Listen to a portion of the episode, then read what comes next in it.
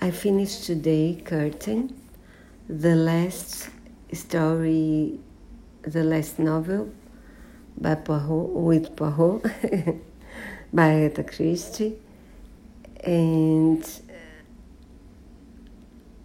uh, I discovered today that it was written in the 40s. I didn't think it was so early, and but it was to be published after the author's death. So it was published in 1975.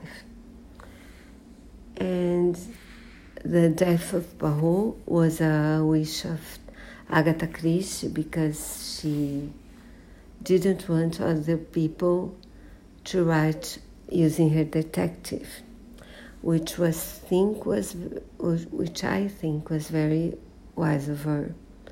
I didn't like the new novels with Poirot very good. And I do recommend you to read only Agatha Christie's Poirot novels, Poirot's novels.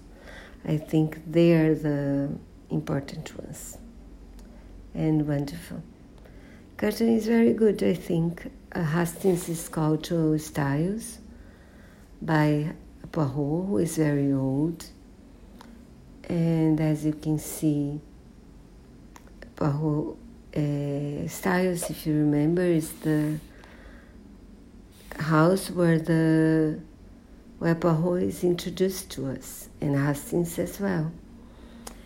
And uh, there is this person responsible for many murders Poirot refuses to tell his friend who this person is, but he and he, but he tells Hastings that this person was present in many other murders.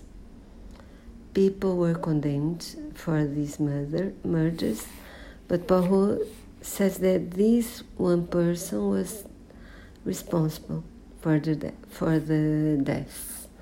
And he asks for his friend to help.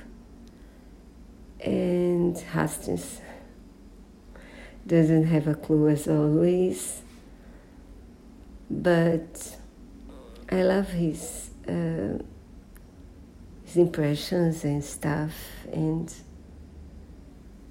I love the book. It's so sad because you know I love Poirot, but you cannot miss it if you are reading his books as well. So enjoy.